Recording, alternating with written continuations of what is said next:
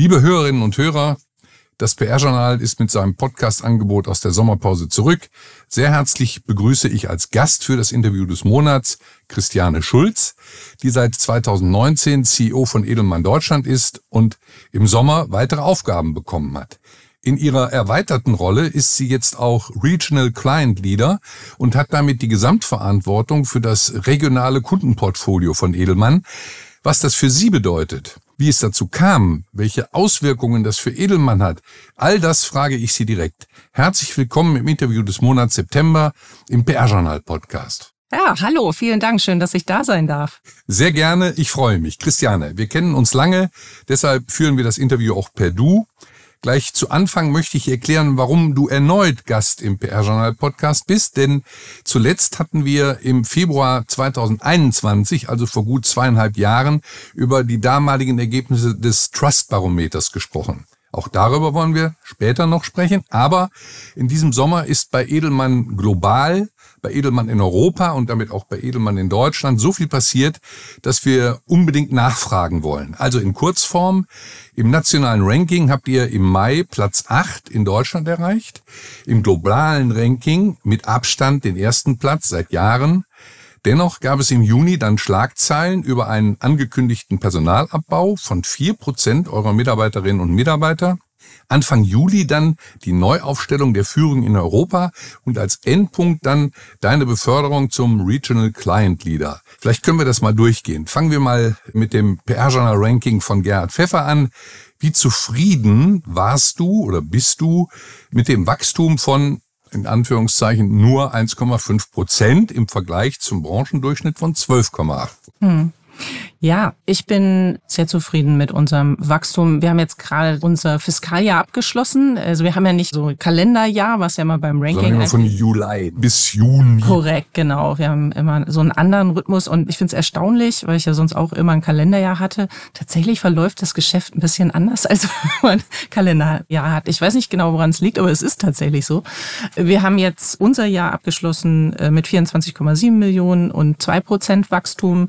Ich bin damit sehr zufrieden und ich kann dir auch erklären, warum. Mir persönlich ist es wirklich sehr wichtig, dass wir nachhaltig wachsen und für mich ist wichtig also ein qualitatives Wachstum, weil ich kann auch um Teufel komm raus wachsen. Ich glaube aber nicht, dass das gut ist und wir sind im letzten Jahr auch schon sehr stark gewachsen, da waren es 15 Prozent und das muss man als Organisation auch verdauen, finde ich, weil es hilft nichts, wenn ich vorne irgendwas reinschaufel und hinten fällt es vielleicht wieder rein und ich habe dann Neugeschäft um Neugeschäft um Neugeschäft. Das ist nicht unser Ziel.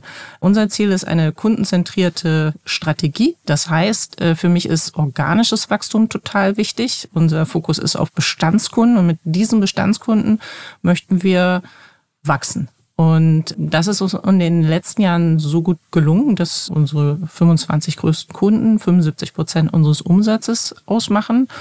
Und das ist ein gesundes Wachstum. Und in dem Kontext haben wir ein, finde ich, sehr schönes Portfolio für uns in Deutschland etabliert, das aus Kunden besteht, die DAX-Kunden, Weltmarktführer und internationale Kunden, die also außerhalb Deutschlands ihr Headquarter haben. Und für uns als Agentur ist es tatsächlich sehr wichtig, wir sind ja eine globale Agentur, dass wir unsere Kunden über Grenzen hinweg begleiten. Deshalb liegt ein großer Fokus auch von uns in Deutschland, dass wir unsere Kunden aus Deutschland in andere Länder begleiten. Und wenn ich das tue und forciere, ist das Umsatz, der nicht in Deutschland ins HGB Umsatz reinzählt, sondern der dann in andere Länder fließt. Also das ist zwar Umsatz, aber der schlägt sich nicht in euren Büchern hier für Deutschland und dann infolgedessen auch nicht in den Rankings nieder. Genau, zum Beispiel. Und darauf haben wir im letzten Jahr großen Wert gelegt. Wir haben da so eine, wir nennen das Hubbing-Strategie, also möglichst Kunden, viele aus Deutschland heraus in der Welt zu begleiten. Und das ist uns sehr erfolgreich gelungen. So, das haben wir wirklich auf mehrere Millionen Euro ausgebaut. Und das ist sehr wichtig, weil ich glaube, darin liegt gerade unsere große Kompetenz als globale Agentur. Also das gefällt sicher Richard Edelmann, wenn ihr äh, Wachstum aus Deutschland exportiert in Nachbarländer, in andere Länder Europas, international, schlägt sich bei euch nicht nieder. Und deswegen möchte ich trotzdem nochmal nachfragen, wie man dann auch mit einem qualitativen Wachstum, auch wenn du es so beschrieben hast, mit diesen zwei Prozent in Anführungszeichen zufrieden sein kann. Es könnte ja auch mehr sein, hätten ja auch fünf oder sieben Prozent sein können. Ja, also ich glaube, wir verfolgen eigentlich eher einen langfristigeren Plan für Deutschland, wohin wir wollen, wie, wie stark wir in Größen wachsen wollen, wie unser Kundenportfolio aussehen soll. Und wie gesagt, da geht es nicht immer nur um prozentuale Größe. Da gibt es einfach verschiedene Qualitätsmerkmale. Und ich finde, das ist auch gut, sage ich mal, auch mit Blick auf unsere Mitarbeiter, weil es mir sehr wichtig, dass wir nachhaltig eine gute Profitabilität haben und damit einfach gesund aufgestellt sind. Also du bleibst dabei, diese Art qualitativen Wachstums ist kein Teil von wir reden uns das schön. Absolut nicht. Also ich glaube, das würde ich in keinster Weise sagen und ich glaube auch, da könntest du mit Richard reden, das würde er auch nicht so sehen. okay, dann blicken wir mal wirklich auf Edelmann Global und es ist ja nach wie vor, das Ranking von Provoke hat es ja wieder gezeigt, mit großem Abstand, mit einem Gesamtumsatz von über einer Milliarde US-Dollar die weltweit größte PR-Agentur. Inwieweit hilft euch diese schiere Größe im lokalen Markt? Ist das ein Argument zu sagen, boah, Edelmann, das sind die größten, da kann ich sicher sein, dass ich bestens betreut werde. Ist Größe ein wichtiges Kriterium für euch bei der Kundengewinnung? Das ist eine gute Frage. Ich persönlich äh, sage ich jetzt mal so, der Name ist definitiv bekannt. Ja, wer sich mit Kommunikation auskennt, kennt die und äh, wird uns da sicherlich auch in, wenn wir der richtige Partner für das richtige Thema sind, kommen wir da vermutlich sicherlich leichter in ein Rasterauswahlraster als andere. Ich muss aber sagen, wenn ich auf unser Business gucke, ist es tatsächlich so, am Ende 50 Prozent sind deutsche Kunden, die wir aus Deutschland heraus für uns gewinnen und nach vorne bringen und vielleicht 50 Prozent sind ungefähr internationale Kunden. Das heißt, man ist im Markt immer noch selber für die Umsetzung und die Qualität verantwortlich. Und das ist auch gut so, finde ich. Okay. Wie wichtig ist denn dann, du hast ein bisschen schon angedeutet, aber wie wichtig ist denn dann für die Zentrale der lokale Markt, auch wenn es vor allen Dingen die Kunden betrifft, die jetzt nicht sozusagen international ausgebaut werden können? Also jeder Dollar zählt, klar. ja, also es ist so, wir haben eine globale Strategie, die brechen wir runter auf eine Region und ich glaube, was an uns sehr besonders ist, dass wir tatsächlich uns auch als ein echtes Team in der Region verstehen und wir nicht nur ein Kundenportfolio, sondern auch ein Länderportfolio haben. In dem Kontext wird eine einzelne P&L, wie wir so schön sagen. Was heißt das? Wofür steht die Gewinn- und Verlustrechnung ist in dem Kontext nicht mehr ganz so wichtig, ja. Aber man muss natürlich trotzdem das Unternehmen auch im Lokalmarkt profitabel führen. Das äh, Tolle daran ist, dass wir in Länderportfolien zusammenarbeiten, ist, dass wir tatsächlich, und das hat sich massiv aus der Pandemie heraus auch entwickelt damals, unsere Mitarbeiter international einsetzen. Das heißt, ich habe Mitarbeiter, Kollegen, die eben auch international Karrieren wirklich machen können, nicht nur aus dem deutschen Markt herauskommt, aber international. Zum Beispiel haben wir einen Ressourcenmanager, der jetzt inzwischen für die Ressourcen im ganzen Digitalbereich in MIA verantwortlich ist. Oder ich habe einen Mitarbeiter, der auf einen globalen Kunden, der wesentlich größer ist als äh, ganz Deutschland, der Projektmanager ist. Und das sind nur zwei von vielen Beispielen. Das heißt, durch diese Art und Weise, wie wir unser Geschäft führen, haben auch unsere Mitarbeiter ganz andere und neue Entwicklungsmöglichkeiten. Und das heißt für uns als Agentur, dass wir eben in letzten Jahren auch wirklich sehr darauf geachtet haben, dass wir sehr äh, vielfältig rekrutieren. Das heißt, im Moment haben wir rund 16 verschiedene Nationen auch am Start. Äh, unsere Agentursprache ist, sobald ein Nicht-Deutscher mit am Tisch sitzt, Englisch. E-Mails gibt's immer auf Deutsch und auf Englisch und alles andere ist eben tatsächlich global und somit vielfältig. Und ich erlebe das als sehr besonders und sehr spannend. Und ich glaube, das macht uns als Firma auch sehr resilient. Kleiner Einschub an der Stelle, unterscheidet sich das sehr stark von der Art und Weise, wie in den Agenturen gearbeitet wurde, wo du vorher Verantwortung hattest? Absolut. Also da war eigentlich immer nur der Fokus auf den deutschen Markt. Aber die waren ja auch international. Das stimmt schon, aber die Agenturen, also da war also Vorher warst du bei Weber Schendwig, davor bei Ketchum Playern. Genau, also bei Omnicom und IPG. Und tatsächlich ist es ja anders, weil wir wirklich, wenn ich sage, auf EMIR-Ebene wir ein Länderportfolio managen und dafür gucken, dass wir die besten Mitarbeiter auf die richtigen Jobs setzen. Das machen wir wirklich unabhängig von Ländergrenzen. Und das machen wir jetzt schon eine ganze Zeit und das funktioniert wirklich gut. Gibt immer wieder natürlich auch Bereiche, natürlich, wenn es Sprachbarrieren gibt, wenn man unbedingt Spanisch sprechen muss, dann funktioniert das natürlich auch nur, wenn man Spanisch spricht. Ja, äh, aber vieles ist tatsächlich international in englischer Sprache für unsere Kunden und das ist, ich kann es nur betonen, also wir sind tatsächlich auf Europaebene in Länderfunktionen oder auch Practice Groups Funktion ein Team und agieren als solches. Und das ist für mich schon sehr anders, weil das sind alles Optionen, ganz neue, finde ich, Art und Weise zusammenzuarbeiten, die ich persönlich auf jeden Fall sehr reizvoll finde. Jetzt hast du skizziert, dass alles gut ist, dass es ein moderates Wachstum ist, dass bestimmtes Wachstum gar nicht sich in den Büchern niederschlägt, dass die internationale Zusammenarbeit dabei eine wichtige Rolle spielt, die Kunden weiterzuentwickeln. Dann ist das Abschneiden im, im internationalen Ranking auf Platz eins gewesen und dann kam plötzlich die Nachricht, äh, wir müssen uns von vier Prozent unserer Mitarbeiterinnen und Mitarbeiter trennen. Da kann ich mir vorstellen, das ist bei einer erfolgsverwöhnten Agentur, wie ihr es seid, in den letzten Jahren auch gewesen seid, doch irgendwo ein Schuss vor den Bug. Äh, ich weiß, dass es Deutschland nicht oder gar nicht betroffen hat. Aber trotzdem macht man sich ja vielleicht Gedanken und vier Prozent ist ja eine erhebliche Zahl. Wie ist das aufgenommen? War das ein Bruch so in diesem Jahr in der Stimmung? Ja, ich glaube, man muss das äh, auch im gesamten globalen Kontext sehen, weil die Entwicklung war ja ähnlich für viele, viele große Player auch aus der Industrie in den USA. Das hat man ja überall gesehen und gelesen.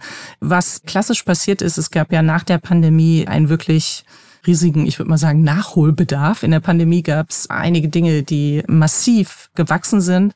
Nach der Pandemie diesen Nachholbedarf. Das heißt, man ist wirklich massiv gewachsen. Und in dem Kontext ist man davon ausgegangen, dass man das so weiterschreiben kann und hat entsprechend eben Kapazitäten auf, aufgebaut. Es ist aber passiert, dass das Wachstum nicht im gleichen Maße Schritt gehalten hat, sondern es hat sich einfach verlangsamt. Und diese Verlangsamung, die hat dann nicht mehr standgehalten mit den Kapazitäten. Und ich glaube, das ist was, äh, wie gesagt, das hat man sehr stark ja in der Technologiebranche äh, unter anderem auch gesehen in den USA. Das waren Schritte, die einfach sehr, sehr viele Unternehmungen zu dem Zeitpunkt damals auch gegangen sind. Ah, okay. Hat aber, wie gesagt, Europa und Deutschland nicht betroffen. Nein, also wir waren davon nicht betroffen. Okay. Zu dem bewegten Sommer gehörten ja dann auch noch Meldungen, dass Edelmann die Führung in Europa neu aufstellt. Also Ed Williams wurde zum internationalen Präsidenten ernannt und sein Nachfolger für äh, EMEA dann wurde Jan Hesseling, an den du ja auch berichtest. Was hat sich dadurch für dich geändert? Ich sag mal, auf der einen Seite im Prinzip nicht so viel. Also das, was wir da gesehen haben, also Ed Williams war ja mein vorheriger Chef, der hat einfach zusammen auch mit dem Jan oder wir nennen ihn AJ und dem Rest des Europateams einen super Job gemacht, weil wir in der EMEA Region einfach sensationell performt haben. Und das hat dazu geführt, dass Ed verantwortlich geworden ist für eigentlich alles außerhalb der USA. Um genau das, was er in EMEA gemacht hat, da jetzt in den restlichen Regionen auch voranzutreiben. Und in dem Kontext, der AJ war vorher Chief Operating Officer in der Rolle, hat er eng mit Ed zusammengearbeitet. Und da er die Strategie und die Erfolgsfaktoren kannte, lag es nahe, dass er der Nachfolger von Ed wird. Insofern arbeite ich mit meiner Länderfunktion mit AJ zusammen und ja, was hat sich verändert? Offensichtlich habe ich was sehr gut gemacht und sehr richtig gemacht im Bereich äh, Kundenportfolio-Ausbau. Du jetzt über zu deiner neuen Aufgabe als Regional Client Leader, die dann eben kurz danach auch bekannt gegeben wurde. Also dann hat sich schon eben was geändert und du hast ein Stück weit mehr Verantwortung. Was heißt das genau?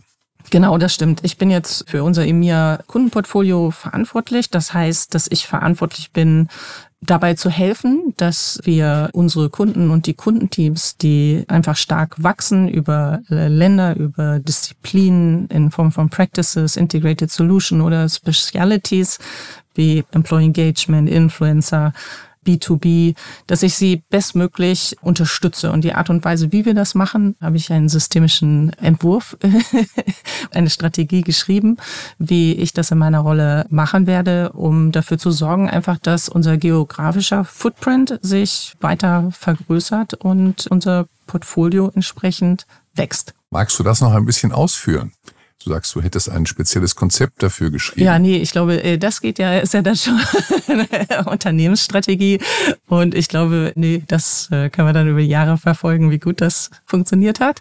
Man kann es ja mal versuchen. Aber ich kann Folgendes sagen. Ich glaube, ich bin vor allem auch dazu da, zu helfen, dass wir wirklich kundenzentristisch agieren. Ja, ich glaube als Agentur und das würde ich an der Stelle auch mal ganz selbstkritisch sagen. Wir können auch uns immer gerne Edelmann-zentrik verhalten und nur äh, aus unserer Brille gucken. Aber genau das ist eigentlich die Herausforderung, bestmöglich zu verstehen, wo ist der Bedarf der Kunden, Aber ist welche das nicht eigentlich eine Selbstverständlichkeit? Ja, also der Kunde steht im Mittelpunkt. Also als ich auf der Agenturseite tätig war, das, das war ja ein Heiligtum. Das war ja die goldene Regel eigentlich. Ja, ich weiß, dass wenn ich das so sage, ich glaube, viele denken dann immer, das ist so normal, aber es ist tatsächlich tatsächlich ein Unterschied, ob du eine kundenzentristische Strategie hast und diese verfolgst oder du sagst, alle sagen natürlich, der Kunde ist König. Aber äh, tatsächlich hat Edelmann oder wir haben in den ganzen Jahren unsere ganze Agentur auf links gedreht, sondern wir haben vorhin kurz über Länder, Gewinn- und Verlustrechnung gesprochen. Eigentlich ist unsere ganze Agentur nach Kunden aufgebaut worden in den letzten Jahren. Und tatsächlich haben wir da vieles verändert. Und Kundenzentrierung heißt wirklich, ich konzentriere mich auf den Kunden. Ich, tatsächlich, ich höre dem bestmöglich zu, ich gucke, wie ich ihnen helfen kann und ich versuche mit ihnen zu wachsen. De facto ist das Agenturgeschäft aber nicht immer so. Das kann ich schon sagen. Natürlich ist ein Kunde König und man hilft denen. Aber es ist nicht immer alles in der Agentur darauf ausgerichtet. Und wenn man sich damit mal beschäftigen möchte, gibt es ja auch ganz tolle Bücher, also gar nicht aus dem Agenturbereich, sondern kann man zurückgehen, hier Starbucks, wie da die Kundenzentrierung äh, funktioniert, dann äh, stellt man fest, das ist tatsächlich eine Strategie, weil es gibt zum Beispiel andere Möglichkeiten, ist auch ja, dass ich eine Produktorientierung habe und versuche, bestimmte Produkte oder bestimmte Beratungsleistungen einfach nur zu verkaufen. Also deshalb, wenn man stärker in die Agentur, und ich darf immer glaube ich, schon zum wiederholten Mal über Herrn Professor Zerfers in Leipzig auch immer über Agenturstrategie meistens im Januar referieren, äh, weil man sagt, das ist ein ganz interessanten Einblick, weil ich halt sowohl Netzwerkagenturen als auch inhabergeführte Agenturen jetzt habe, groß und kleinere. Und das ist sehr spannend. Und viele setzen sich immer mit Agenturen als Businessmodell gar nicht so richtig auseinander. Und da gibt es also doch einiges, was tiefer geht. Und ein Ergebnis dieser neuen Strategie ist dann eben auch, du hast es eingangs schon kurz geschildert, dass ihr euch viel mehr Gedanken macht, vielleicht noch als vor einigen Jahren, wie man einen Kunden, den man jetzt in Deutschland gewonnen hat, auch betreuen kann in seinem Auftritt im Ausland. Und in vielen Fällen ist es ja so, eine Agentur in Deutschland macht einen guten Job, aber das gleiche Unternehmen sucht sich dann im Nachbarland, in den Niederlanden oder in wo auch immer in England eine eigene Agentur und fängt dann wieder bei Null an. Und ähm, Teil eurer Strategie ist eben jetzt da den Kunden von vornherein auch im Ausland zur Verfügung zu stehen und das Netzwerk Edelmann einzuschalten, damit der Kunde sich eben keine neue zusätzliche Agentur suchen kann, sondern dass es da wirklich dieses gewünschte Wachstum in die Nachbarländer hineingibt. Ja, also ich glaube, es ist extrem unsere Stärke, weil man muss jetzt noch mal gucken, auch internationale Agenturen sind sehr unterschiedlich aufgestellt. Also bei den Holdinggesellschaften gehört zwar auch alles der Holding, aber es, die Zusammenarbeit ist schon ein bisschen anders, als wenn man alles jetzt einen Inhaber gehört, sage ich jetzt einfach mal so. Es ist wirklich am Ende eine Firma und da kann man sich schon anders aufstellen. Und wir arbeiten tatsächlich, also tagtäglich mit Kollegen aus verschiedenen Ländern zusammen. Ich bin selber auch auf einem Kundenberater und ich habe da Kollegen aus, ich glaube, neun verschiedenen Ländern drauf arbeiten, wo wir überwiegend schon schwerpunktmäßig Deutschland und USA arbeiten, aber auch andere europäische Länder dazu kommen. Und das ist sehr einfach und das können wir gut, weil wir ein eingespieltes Team sind einfach. Und äh, Kunden, für die das interessant ist, in mehreren Ländern Kommunikation zu machen, weil sie das Bedürfnis haben, da glaube ich, da sind wir ein sehr, sehr guter Partner. Und es gibt ja auch deutsche Firmen, inhabergeführte Agenturen, die dann mit Netzwerken arbeiten. Das sind dann natürlich nicht immer alles die gleichen Firmen. Es sind einfach verschiedene Modelle. Ja, und ich glaube, man muss als Unternehmen immer gucken, was passt zu mir. Aber wie muss ich mir das vorstellen? Ja, vielleicht könntest du auch einen beispielhaften Namen nennen, wenn du magst, von Kunden, bei denen das so läuft. Aber ich stelle die Frage mal zu Ende. Heißt das dann, dass äh, wenn der Kunde eine Veranstaltung im Ausland plant, dass du dann nicht an deine Kollegen im jeweiligen Land übergibst, sondern dass du weiterhin Ansprechpartner bist und mit am Tisch sitzt, wenn die Veranstaltung im Ausland geplant wird? Also es ist so, wenn ich Kundenverantwortlicher bin, es kommt ja auf das Thema an. Habe ich jetzt äh, Kollegen, wo es um Merger und Acquisition geht, brauche ich Kollegen für Krise, brauche ich Kollegen für Produktkommunikation oder für integrierte Kommunikation. Ich hole die Kollegen an den Tisch tatsächlich als ein Team, die ich brauche. Und je nachdem, wie groß das Projekt ist, Projektmanager ist sowieso immer mit dabei oder gibt es noch Kollegen für verschiedene Facetten, die unterschiedliche Bereiche im Unternehmen, also als Team mit verantworten. Und das läuft als Team. Wenn dann was, nehmen wir an, eine Veranstaltung wirklich äh, in Amerika wäre, dann muss nicht unbedingt jemand aus Deutschland dann dabei sein. Also es, weil es tatsächlich als ein Team agiert. Also die, die sich am besten auskennen, die beste Kompetenz haben, kümmern sich darum. Und wenn es sinnvoll ist, dass jemand aus Deutschland auch mit vor Ort ist, ja, dann ist jemand auch mit vor, mhm. vor Ort. Aber es ist immer so, wie es gebraucht wird. Ja, ne, die Frage zielte so darauf, weil du ja so betont hast vorhin, äh, wir haben dann einen Ansprechpartner, eine Ansprechpartnerin für den Kunden, der betreut den dann eben auch im Ausland und es wird dann nicht nur an die Kollegen übergeben, sondern der gleiche Ansprechpartner, Ansprechpartnerin steht auch dann da, da zur Verfügung. Es ist, kommt wirklich auf die Struktur des Kunden und auf die Kundenprojekte. Also bei meinem Kunden kann ich auch sagen, ist die Allianz und da bin ich der Hauptansprechpartner und ich bin der Hauptansprechpartner für Projekte und brief sie in mein Team rein und dann übernehmen die Teams und äh, treiben das auch voran. Ja, und da bin ich dann nicht immer mit drin. Aber es gibt Projekte, da bin ich sehr tief drin. Es kommt immer darauf an, wo kann ich einen Wertbeitrag machen und trotzdem bin ich über alle Projekte informiert und mit den Teams da im Austausch und im Sparring, da wo es gebraucht wird jetzt bei allem Erfolg, den ihr damit habt, da geht doch auch bestimmt schon mal was schief. Also auch bei aller Internationalität, hier und da gibt's vielleicht doch eine Sprachbarriere. Irgendwo wird was aus dem Auge verloren, was vielleicht hier besonders wichtig ist und dort nicht so wichtig genommen wird. Also mal Hand aufs Herz, das läuft auch nicht alles glatt, oder? Nee, also ich glaube, das ist auch normal. Also kein Mensch ist super perfekt, ja. Und wer viel arbeitet, der macht auch Fehler. Ich glaube, was wichtig ist, und es kommt ja auch immer darauf an, was für Fehler sind das, wie entstehen die. Und wie ich persönlich, ja. persönlich habe ja immer die Meinung, ein Fehler ist es erst dann, wenn es zum zweiten Mal passiert. Es gilt immer daraus äh, zu lernen. Wir machen Projektreviews, besprechen, was besser ist. Und ich bin immer der Meinung, wenn man Fehler macht, muss man dazu stehen und dann muss man gucken, wie schlimm ist das, was kann ich korrigieren und nachbessern. Also, und ich glaube, das ist ganz normal und natürlich und das gibt's genauso auf Agenturseite wie auf Kundenseite und deshalb ist dann immer sehr wichtig, eine gute Beziehung zu haben, um über diese Dinge dann gut konstruktiv zu sprechen, sodass man gemeinsam eigentlich lernt und sich weiterentwickelt. Aber wir wissen ja beide, der Kunde hat fast immer recht. Ne? Ach ja, also ich meine, da, da, da, da, könnte ich jetzt auch genau Geschichten aus meiner Jugend erzählen, wo es früher schon irgendwie jüngere Berater noch gab, die dann auch gesagt haben, aber Christiane, warum hast du denn nicht da gesagt, dass das eigentlich das Problem des Kunden ist? Aber wir sind manchmal auch Puffer, ja. Die tollsten Kundenbeziehungen sind die, wo man partnerschaftlich ist, wo man gemeinsam manchmal auch Fehler machen kann, wo man gemeinsam Erfolge feiert, wo man gemeinsam lernt. Das ist das doch eigentlich, was Spaß macht. Ich möchte das Interview nicht mit dir geführt haben, ohne über die Kundenstruktur von Edelmann gesprochen zu haben. Von außen wirkt Edelmann überwiegend als Corporate-Agentur. Wie, wie zutreffend ist das? Ja, das Bild von außen, da bin ich mir sehr bewusst. Und äh, wenn du sagst, ne, hört sich alles so toll an, wenn ich sehr selbstkritisch bin, dann finde ich, äh, das ist uns echt nicht oder mir nicht gelungen, da vielleicht ein besseres Bild in den letzten Jahren auch zu zeichnen. Ich, so manchmal denke ich, kommt es ein bisschen daher, dass wir ja wirklich viel dieses Trust Management machen. Und das ist immer sehr corporate-lastig. De facto ist es aber tatsächlich so, dass sich unser Business 50-50 auf Corporate und Brand aufteilt, wirklich sehr die Waage hält. Und ich glaube, das Besondere, was ich jetzt ja eigentlich schon seit so paar Jahren jetzt sehe in unserer Branche, ist, dass eigentlich die Unternehmen oder Marken oder Institutionen vor so vielen transformativen Herausforderungen stehen, dass vor allem auch dieses ganze Thema Corporate und Brand viel enger zusammenkommt. In einigen Unternehmen arbeitet diese Abteilung auch oder Marketing und Corporate super zusammen und das ist eigentlich da, wo man dann wirklich tolle Sachen heben kann, ganzheitlich für das Unternehmen. Aber es gibt viele Unternehmen, wo immer noch Berührungsängste herrschen. Ja, das total. Am Rande. Absolut. Also ja. das gibt es auch. Ja. Also wo eigentlich gar nicht ein Austausch ist. Ich glaube aber, die Herausforderung ist, dass äh, sich die kommunikative Welt draußen so verändert hat. Und es gibt gibt immer, äh, muss man auch gucken, ja, es gibt immer diese auf der einen Seite die Unternehmen oder Organisationen, die sagen, sie sind ein Branded House oder ein House of Brands und dann ist immer die Frage, wie eng oder wie weit auseinander will ich die Sachen führen. Aber das bedarf aus meiner Sicht immer mehr sehr viel spezifische, integrierte Kommunikation und das ist eigentlich das, wo aus meiner Sicht die Magie entsteht. Corporate Brand heißt es ja auch. Wenn ich die mit Leben erfülle, äh, wenn ich industriespezifisch oder disziplinspezifisch, was weiß ich, Influencer, äh, die Dinge über die Bereiche hinweg hebe.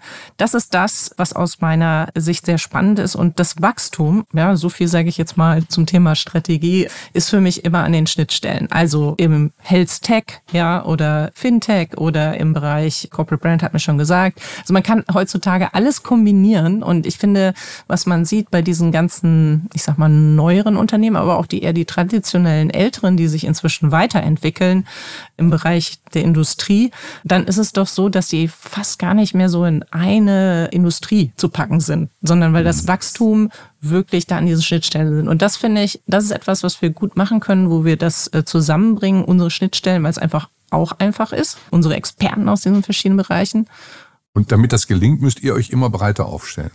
Ich weiß jetzt nicht, ob ich sagen würde immer breiter, weil für mich ist schon Corporate und Brand das Oberthema in der Kommunikation.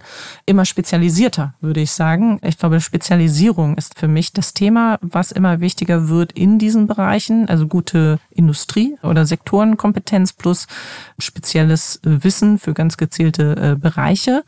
Und das führt dann dazu, dass man, glaube ich, in der Zukunft gut aufgestellt ist. Also vielleicht auch nur noch mal an der, gerade im, im Healthcare-Bereich. Ich glaube, da ist es uns wirklich sehr gut gelungen. Wir können die klassische PR, wir könnten auch, ich überziehe jetzt ein bisschen Richtung Werbung, aber das Spannende ist eigentlich, dass wir da so einen Speed-Spot gefunden haben, der für Sales sehr interessant ist der aber weder das eine in der Reihenform ist, weder noch das andere. Und ich glaube, das sind so Bereiche, die für viele Unternehmen sehr spannend sind, weil es dann einfach anders ist.